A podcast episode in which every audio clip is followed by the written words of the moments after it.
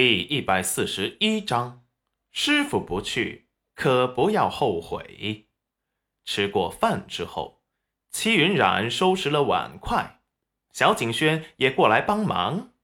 严夫子满意的看着小景轩的动作，点了点头。虽然在这个时代有君子远庖厨一说，可是严夫子一个人居住习惯了，也会自己做饭。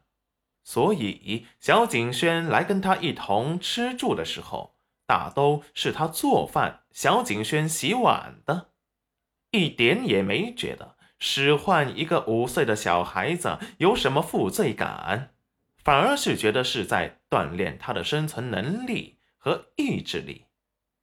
小景轩乖巧懂事，严夫子很满意。裴元君给严夫子倒了一杯茶。放在了他的面前，才说明了今日的来意。师傅，我家的房建好了，今日来是请您老人家明日去我家看看的。严夫子喝了一口茶水，这才放下茶盏。新房子有什么好看的？京城那些豪华的房子，他可是见得多了。不过元君媳妇儿的厨艺。还是很打动他的，虽说心中是想去，嘴上却嫌弃道：“不过是建个新房，有什么好炫耀的？”裴元君神秘一笑：“我家的新房，可就值得我炫耀。师傅不去，以后可要后悔啊！”语气里颇为自豪和骄傲。难得平日里疏人禁欲的男子，满眼都是星光灿烂，这倒让严夫子生起了好奇心。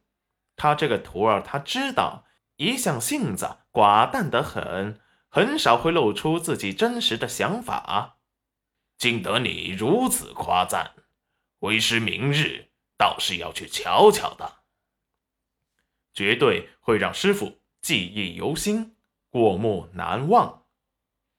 严夫子见裴元君一副得意欠扁的模样，吊起他的胃口，却不告诉他真正的模样，一时有些不愿让他这么快如意。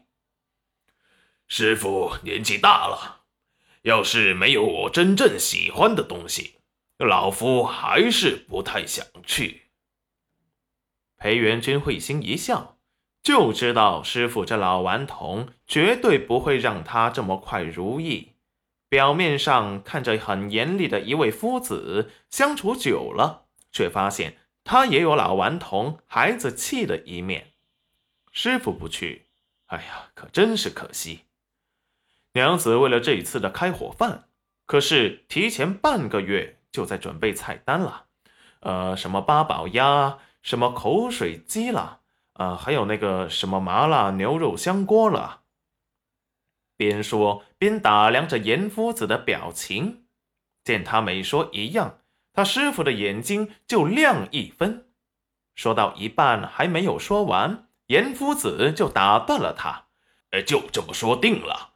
既然徒儿诚心邀请，为师哪有不去之理呀？”说完，转身去了房间。然后，戚云染洗完碗，瞧着小景轩出来时，就不见严夫子。师傅呢？戚云染在屋子里寻找着，小景轩也松开了戚云染的手，好奇的四处寻找着。师傅去了内室。裴元君温和的说道：“那，你有没有跟师傅说，明日去我们家做客？”裴元君眼神更加的温柔如水，戚云染一口一个师傅，一口一个我们家，他听得心动不已。说了，师傅他答应了，明日会去。我什么时候说明日会去了？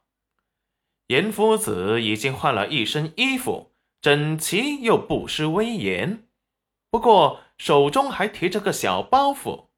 此时正吹胡子瞪眼，愤怒地看着裴元君。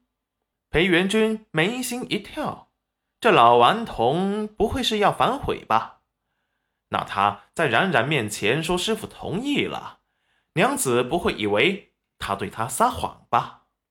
一时有些慌乱的打量着戚云染的表情，千万不要让娘子觉得他是骗子才好啊！